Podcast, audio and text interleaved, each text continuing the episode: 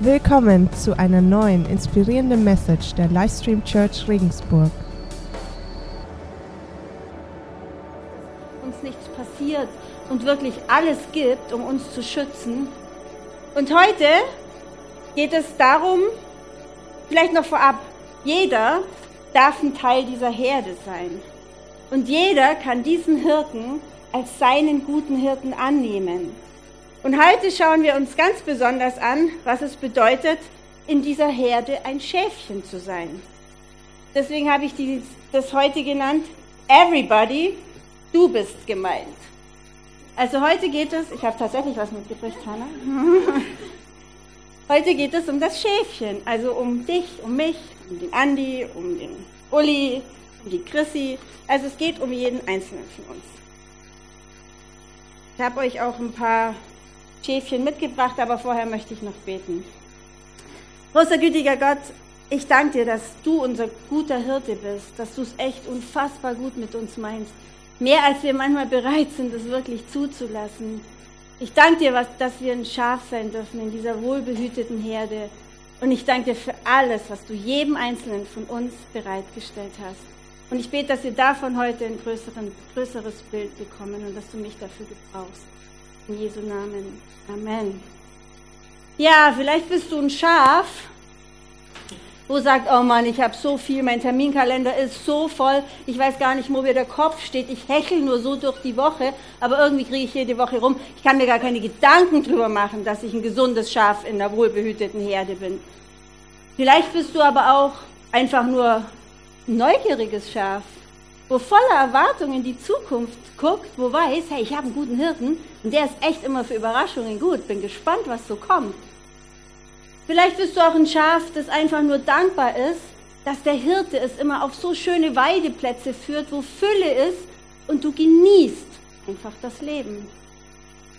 Vielleicht bist du ein Schaf in einer Kleingruppe mit einem absoluten Durchblick. Vielleicht bist du auch ein unruhiges Schaf, wo immer mal wieder eine andere Umgebung braucht, wo immer wieder was Neues braucht, wo immer auf der Suche ist. Vielleicht bist du auch schon das Schaf. Vielleicht bist du total durchgeknallt, keine Ahnung. Also ich weiß nicht, wo du gerade so als Schaf stehst.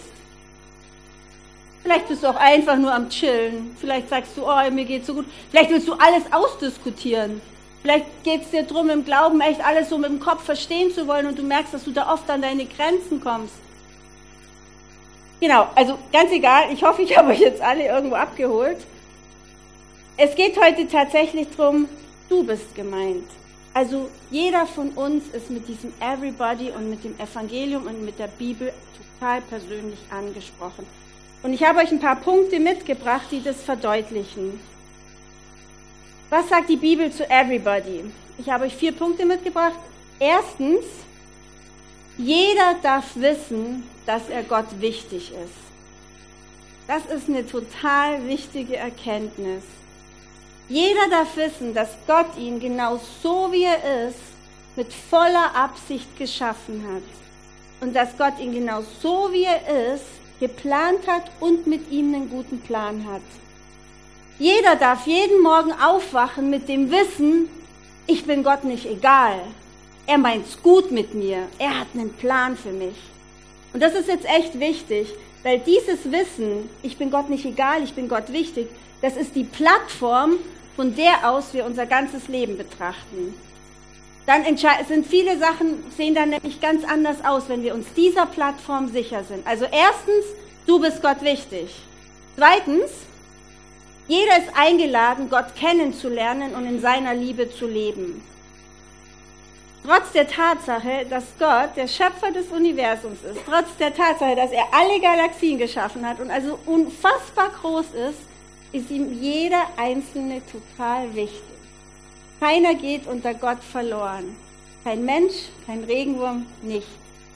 Jeder ist Gott total wichtig. Keiner soll heute hier rausgehen, und das ist das größte Gebet, das ich habe, der sich nicht ganz klar darüber ist, Gott ist nicht gegen mich. Gott hat, Gott hat nicht irgendwie die Geduld mit mir verloren. Gott ist nicht sauer auf mich. Gott hat mich nicht abgeschrieben. Nee, Leute, ganz im Gegenteil. Gott hat uns eingeschrieben. Wenn du dich zu Jesus bekennst, hat er dich eingeschrieben in das Buch des Lebens. Wenn du dich zu Jesus bekennst, hat er dich eingeschrieben in sein Herz. Wenn Gott eine Halskette tragen würde, würde darauf vielleicht Andi oder Ruth oder wer, was auch immer, es würde dein Name da drauf stehen. Also das ist eine Spekulation. Aber auf jeden Fall hat Gott für jeden von uns seinen Sohn gegeben. Und Jesus hing da am Kreuz mit total weit ausgebreiteten Armen als totale Einladung an jeden einzelnen von uns in diese bedingungslose Liebe. Also erstens, jeder ist wichtig. Zweitens, jeder darf Gott kennenlernen und in seiner Liebe leben. Und drittens, jedem kann vergeben werden. Das finde ich auch wichtig, weil oft disqualifizieren wir uns selber. Aber bei Gott gibt es überhaupt keine Ausschlusskriterien. Jeder, der Jesus in sein Leben einlädt, jeder, der ihm seine Sünden bekennt, der hat den gleichen Zugang zu allen Möglichkeiten, zu allen Schätzen, die Gott uns zur Verfügung stellt. Jeder hat den gleichen Zugang zur Bibel. Jeder kann Bibelverse auswendig lernen. Jeder, der kann einfach eine innige Beziehung zu Gott aufbauen. Jeder kann seine Lebenslügen durch göttliche Wahrheiten austauschen. Dafür bieten wir das so zu Gebet an. Kann ich euch auch nur dazu einladen, wenn ihr merkt, dass euch manche Aussagen, die irgendwie in, in euer Leben gesprochen worden sind, limitieren, dann macht ein so zu und lernt die Wahrheit Gottes über euer Leben kennen. Jeder darf seine Gaben herausfinden und sie dann auch für Gott einbringen. Jeder darf mit der Kraft des Heiligen Geistes rechnen. Jeder kann im Glauben über sich selber hinauswachsen. Jeder kann andere ermutigen. Und jeder kann in der übernatürlichen Realität leben. Aber hier ist das Ding. Es gibt da jemand, nämlich den Teufel, den Satan, den Feind, nenn ihn wie du willst, wie du ihn nennen willst. Es gibt da jemand, der dich genau davon abhalten möchte. Der dir einreden möchte, nee, nee, nicht jeder, nur ganz bestimmte, nur manche, die besonders begabt sind. Der dir einreden will, dass es eben nicht jeder kann. Der dir einreden will, nee, nee, also jeder kann das nicht wirklich verstehen, was im Evangelium steht. Oder, nee, nee, nur manche, nur manche können für Heilung beten, aber das sind nur ganz bestimmte. Oder, ja, nur ganz wenige können evangelisieren. Hey Leute, das stimmt nicht. Das ist eine dumme Lüge, die der Satan uns auftischt. So steht es nicht im Evangelium. Im Evangelium steht drin, wir können größere Sachen tun, als die, die Jesus getan hat, und zwar jeder von uns. Und das finde ich total wichtig. Also Satan will uns einfach einreden, ja, das bist wahrscheinlich nicht du und auch nicht du und auch nicht ich. Wir sind es nicht, das sind andere. Aber das ist nicht wahr. Er will uns wirklich von der Größe abhalten, zu, die wir vor, zu der wir vor Gott geschaffen sind und von Gott geschaffen sind. In Wirklichkeit ist es aber so, Gott hat die Himmelslager geöffnet und hat uns eine Superpower geschenkt. Gott hat uns No Limits gegeben Gott hat uns den Heiligen Geist gegeben, den gleichen Heiligen Geist, der ihn vom Tod erweckt hat. Das ist die Wahrheit. Und ich finde, das müssen wir uns immer wieder bewusst machen. Und wisst ihr, was ich so krass finde? Unsere Kinder, die gucken sich Marvel-Filme an. Weil die haben nämlich eine super große Sehnsucht nach diesem Übernatürlichen. Die haben eine super große Sehnsucht nach Superpower. Die gucken sich Spider-Man an, die gucken sich Iron Man an eigentlich schade, weil das ist so, wie wir als Kirche sein sollten. Also vielleicht sollten wir nicht Wände hochklettern, aber wir könnten vielleicht sinnvollere Dinge tun. Aber so sollten wir als Kirche bekannt sein dafür, dass es bei uns mehr gibt als in der Welt. Und der Satan versucht uns immer wieder einzuflüstern, nee, nee, nee, das können nur bestimmte. Und wir dürfen da auf keinen Fall auf diese Lügen des Satans reinfallen, der uns einflüstert, nee, nee, du nicht. Und wisst ihr was? Das ist eine traurige Nachricht. Nämlich nur der durchschnittliche Christ, seid nicht ihr, das weiß ich. Aber der durchschnittliche Christ, der geht vielleicht in die Kirche ab und zu, liest vielleicht ab und zu in der Bibel, betet auch manchmal private Gebete. Bitte versorg meine Familie, bitte helf meiner kranken Oma und ich habe einen krebskranken Freund. Solche Gebete sprechen wir. Aber wie oft gehen wir wirklich auf die Knie und beten in der Autorität von Jesus Christus dass unsere Ehen wirklich in seine göttliche Ordnung kommen, dass unsere Kinder in der Schule Werte vermittelt bekommen. Wie oft beten wir, dass in unseren Arbeitsplätzen Atmosphären sind, die die Herzen der Leute für das Evangelium öffnen. Wie oft beten wir, dass in unserer Stadt wirklich ein Wunder passiert, ein Ruck durchgeht und plötzlich den Leuten wie Schuppen von den Augen fällt, dass ihnen das Wichtigste fehlt, nämlich eine Beziehung zu Gott. Wie oft beten wir für unser Land? Wie oft beten wir dafür, dass durch Jesus die Geschichte umgeschrieben wird? Seid mal ehrlich. Also ich packe mich da total an meine eigene Nase. Mir gelingt das am besten, wenn ich bei Regensburg betet mitmache und mich dann in der Nacht eine Stunde hinsetze und ganz bewusst für ganz viele Sachen bete, die mir unter der Woche im Alltag total untergehen. Kann ich euch nur dazu ermutigen, einmal im Monat am ersten Wochenende Regensburg betet, könnt ihr euch für eine Stunde eintragen, euch total ausklinken und mal richtig powervoll beten. Und vielleicht wird es dann immer mehr im Alltag. Aber ich habe gedacht, ja, eigentlich stimmt's. Sind wir eigentlich viel zu wenig damit unterwegs. Und in Wirklichkeit ist es nämlich so, dass du und ich, wir haben Zugang zum Thronsaal Gottes. Und Gott möchte uns diese Fülle schenken. Gott möchte wirklich, dass wir all das erleben, was in der Bibel steht. Aber der Feind flüstert uns ein, nee, nee, du bist kein Fürbitter. Oder, ha, deine Gebete haben noch nie was bewirkt. Oder Gebet ist doch nur was für alte Frauen in der Kirche. Ist es so? Bei uns nicht, aber ich meine jetzt so drüben, draußen, überall. also ich finde schon, dass es oft, dass wir oft viel zu klein unterwegs sind. Und nochmal, uns steht die gleiche Kraft zu, nämlich der Heilige Geist, der Jesus von den Toten auferweckt hat. Schon ziemlich krass. Viertens, jeder kann leben und sterben mit einer Bestimmung. Ich glaube, dass jeder von uns hier auf dieser Erde ist, um eine Segensspur zu hinterlassen. Schon wenn wir unterwegs sind, aber dann auch einfach für immer. Und ich habe euch heute eine Bibelstelle mitgebracht, und zwar das ist Johannes 9.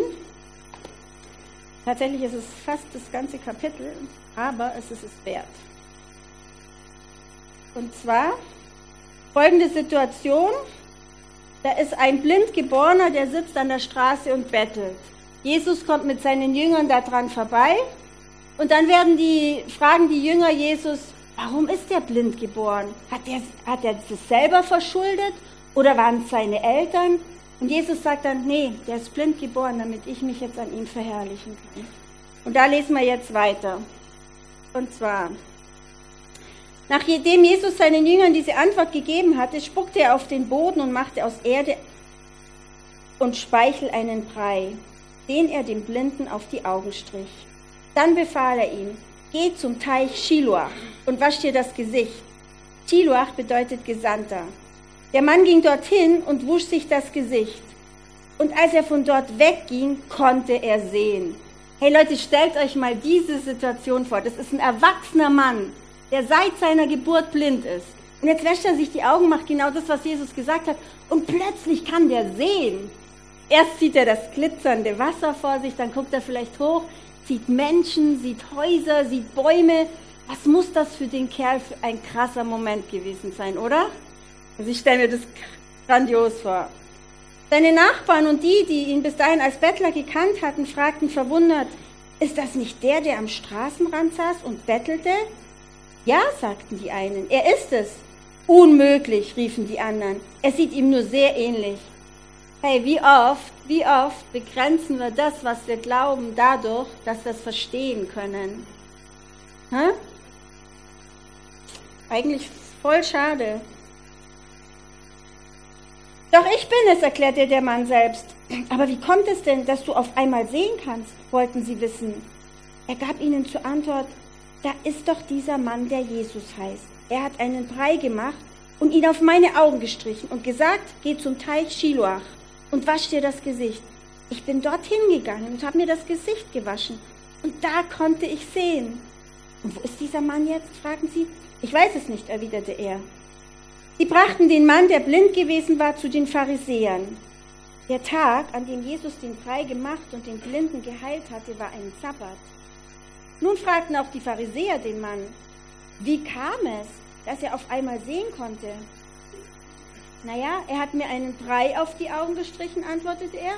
Dann habe ich mir das Gesicht gewaschen und seitdem kann ich sehen. Der, der das getan hat, kann unmöglich von Gott kommen, sagten einige Pharisäer. Er hält ja den Sabbat nicht. andere, andere aber meinen, wie kann ein Mensch, der sündigt, solche Wunder tun? So kam es unter ihnen zur Spaltung. Hey, statt dass die sich mit diesem Mann freuen wie verrückt, fangen die an, hier eine Spaltung hervorzurufen. Die sagen, nee, nee, nee, also es kann nicht, kann nicht sein, der kann nicht von Gott kommen, sonst würde er es nicht am Sabbat machen. Anderen sagen, ja, der muss von Gott kommen. Also eine Spaltung. Spaltung ist nicht nur so ein Post-Covid-Ding. Spaltung gab es schon immer unter Menschen. Aber wie unmöglich doch, dass die sich nicht mit dem Mann freuen und da jetzt so kleinkariert versuchen, das für sich zu rechtfertigen. Schließlich wandten sie sich wieder an den, der blind gewesen war. Was sagst du über ihn? fragten sie. Dich hat er ja von deiner Blindheit geheilt. Er ist ein Prophet, antwortete der Mann. Aber die führenden Juden wollten nicht glauben, dass er überhaupt blind gewesen und nun sehend geworden war. Deshalb ließen sie die Eltern des Geheilten rufen und fragten sie, ist das euer Sohn? Ihr behauptet, er sei blind geboren worden. Wie kommt es dann, dass er auf einmal sehen kann? Eltern antworten, antworteten, wir wissen, dass unser Sohn, dass das unser Sohn ist und dass er blind geboren wurde. Aber wie es kommt, dass er jetzt sehen kann, wissen wir nicht. Und wer ihn von seiner Blindheit geheilt hat, wissen wir auch nicht. Fragt ihn selbst, er ist alt genug, um über sich selber Auskunft geben zu können. Sie gaben ihnen die Antwort, weil sie Angst vor ihnen hatten. Denn die führenden Juden hatten bereits beschlossen, jeden aus der Synagoge auszuschließen, der sich zu Jesus als dem Messias bekannte. Da war schon eine dicke Portion Neid im Spiel. Dann, das war der Grund, warum die Eltern den Geheilten sagten, er ist alt genug, frag ihn doch selbst. Die führenden Juden ließen den Mann, der blind gewesen war, ein zweites Mal rufen. Bekenne dich vor Gott zur Wahrheit, forderten sie ihn auf. Wir wissen, dass jener Mensch ein Sünder ist. Ob er ein Sünder ist oder nicht, weiß ich nicht. Ich war blind und jetzt kann ich sehen. Was hat er denn mit dir gemacht? Wollten Sie noch einmal genau wissen. Wie hat er dich von deiner Blindheit geheilt? Ich hab's euch doch schon gesagt, aber noch, äh, eins finde ich noch wichtig. Dieser Mann war blind, hatte eine Begegnung und konnte sehen. Das ist das ganze Evangelium. Wir waren blind, hatten keine Ahnung, warum wir eigentlich hier unterwegs sind, wussten überhaupt nicht, wo unser Leben irgendwo hinführt. Dann haben wir Jesus getroffen und seitdem sind wir sehend. Wir wissen, dass Gott diese Welt geschaffen hat, dass er ein Teil davon sein möchte, dass wir mit ihm in Verbindung treten. Wir waren alle blind, hatten eine Begegnung und jetzt können wir sehen. Finde ich total cool ausgedrückt hier. Aber auf jeden Fall, dieser Mann wird weiter genervt. Ähm, Warum wollt ihr es noch einmal hören? Wollt ihr etwa auch zu seinen Jüngern werden? Jetzt ist eine Bombe, jetzt knallt Also jetzt sagt er zu den Pharisäern, wollt ihr etwa auch seine Jünger werden? Dann sagen die, äh, da wurden sie wütend. Du bist sein Jünger, schrien sie ihn an. Wir dagegen sind Jünger von Mose. Wir wissen, dass Gott zu Mose geredet hat, aber von diesem Menschen hier wissen wir nicht einmal, woher er kommt. Auch da wieder wie krass. Jesus möchte für jeden da sein. Deswegen holt er diesen blind geborenen Mann, der total in der Gesellschaft außen vor war, der noch nie die Chance hatte, dazu, dazu zu gehören, holt er den rein, macht an ihm ein Wunder, möchte, dass er dazugehört. Was machen die Pharisäer? Die bilden Team Mose und Team Jesu und sagen, wir sind Team Mose und Team Jesus gehört auf keinen Fall dazu. Also die versuchen da schon wieder auszugrenzen, obwohl Jesus eigentlich nur eingrenzen möchte. Ähm, das ist doch wirklich sonderbar, meint der Mann. Er hat mich von meiner Blindheit geheilt und ihr wisst nicht, woher er kommt. Wir alle wissen, dass Gott einen Sünder nicht erhört. Er erhört den, der gottesfürchtig ist und das tut, was Gott will. Hat man denn, solange die Welt besteht, je schon gehört, dass jemand einen Blindgeborenen von seiner Blindheit geheilt hat? Wenn dieser Mann nicht von Gott käme, könnte er solche Dinge nicht tun. Darauf antworteten sie nur, Du bist ganz und gar in Sünde geboren. Also wieder, raus mit dir. Wie kannst du es wagen, uns zu belehren? Und sie warfen ihn hinaus. Krass, oder? Da ist jetzt so eine tolle Sache. Die streiten und werfen ihn raus. Dann habe ich mir gedacht, wie oft machen wir als Kirchen das denn so ganz ähnlich? Wie oft entscheiden wir, wer dazugehören darf und wer nicht? Hey Leute, bei Jesus ist das ganz anders. Jeder ist an den Tisch eingeladen. Jeder. Und der, Jesus hat nicht gesagt, geh zum Teich Shiloach, wasch dir die Augen und dann mach A, B, C, D, E, F, G. Sondern Jesus hat nur gesagt, geh zum Teich Shiloach. Jesus lädt uns alle an den Tisch ein. Und wenn wir dann in seiner Nähe am Tisch sitzen, dann fängt der Heilige Geist an, in uns zu wirken und uns zu verändern.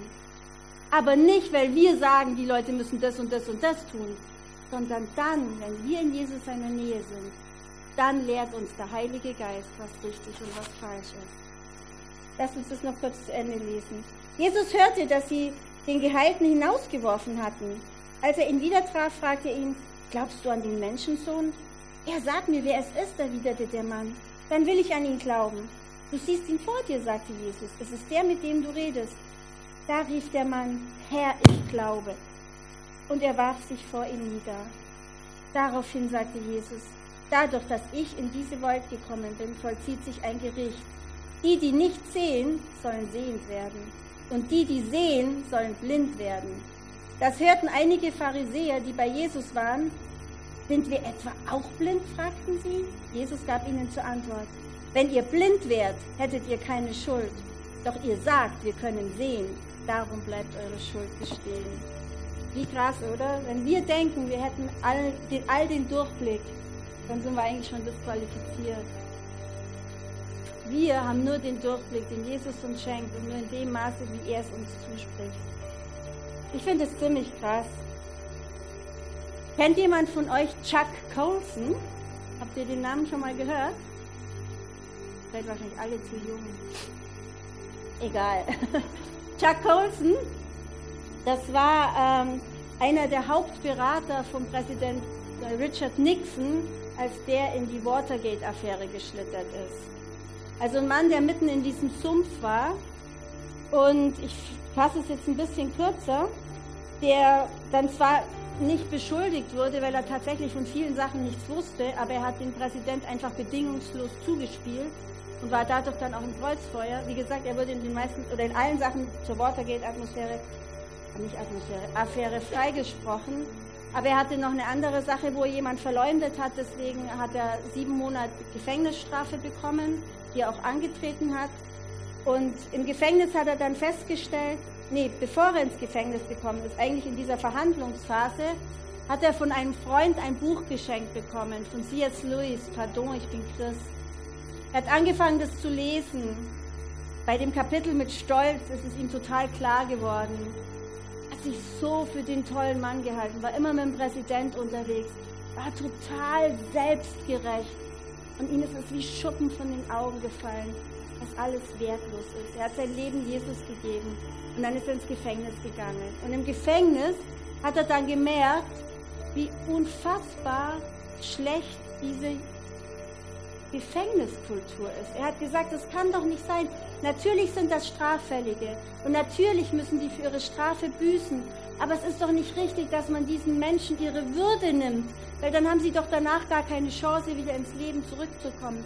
Daraufhin hat er diese Organisation ähm, Prison Fellowship gegründet. Das waren Kurse, die dann USA-weit durch, äh, durchgeführt wurden, zeitweise sogar in über 100 Nationen weltweit. Und diese Kurse haben bewirkt, dass die Menschen Jesus kennengelernt haben, die Straffälligen Jesus kennengelernt haben ihre Würde zurückbekommen haben, eben eingeladen worden, eins dieser Schäfchen zu sein, eins, eins von diesen Menschen zu sein, jeder, jeder, jeder, der dazukommen darf. Und ähm, interessant ist dabei vielleicht, die Leute, die diese Kurse durchlaufen hatten, die hatten nur 5% Rückfallquote. Also 5% von denen, die dann wieder angefangen haben zu arbeiten, sind rückfällig geworden und wieder ins Gefängnis gekommen. In dem anderen Bereich, die diesen Kurs nicht hatten, waren es 75% Dieser Chuck Colson aus dem größten Sumpf eine Begegnung mit Jesus. Er war blind, er ist dem völlig falschen Zeug hinterhergerannt, hat eine Begegnung mit Jesus wurde sehend und hat so einen Segen verbreitet. Keiner ist ausgeschlossen. Keinem kann nicht vergeben werden. Und so eine ähnliche Geschichte gibt es auch nochmal in der Bibel. Da war auch einer blind. Und zwar der Saulus. Der größte Verfolger der Christen. Unbarmherzig ist er denen hinterhergegangen, hat sie gesteinigt. In Philippus, da war er dabei. Unbarmherziger Mann, hat eine Begegnung mit Jesus, wird blind. Jesus sagt, geh nach Damaskus, da ist der Ananias. Jesus, der Heilige Geist, spricht auch zu dem Ananias und sagt, geh zu dem Saulus und bete für ihn. Ananias wusste ja genau, wer Saulus ist.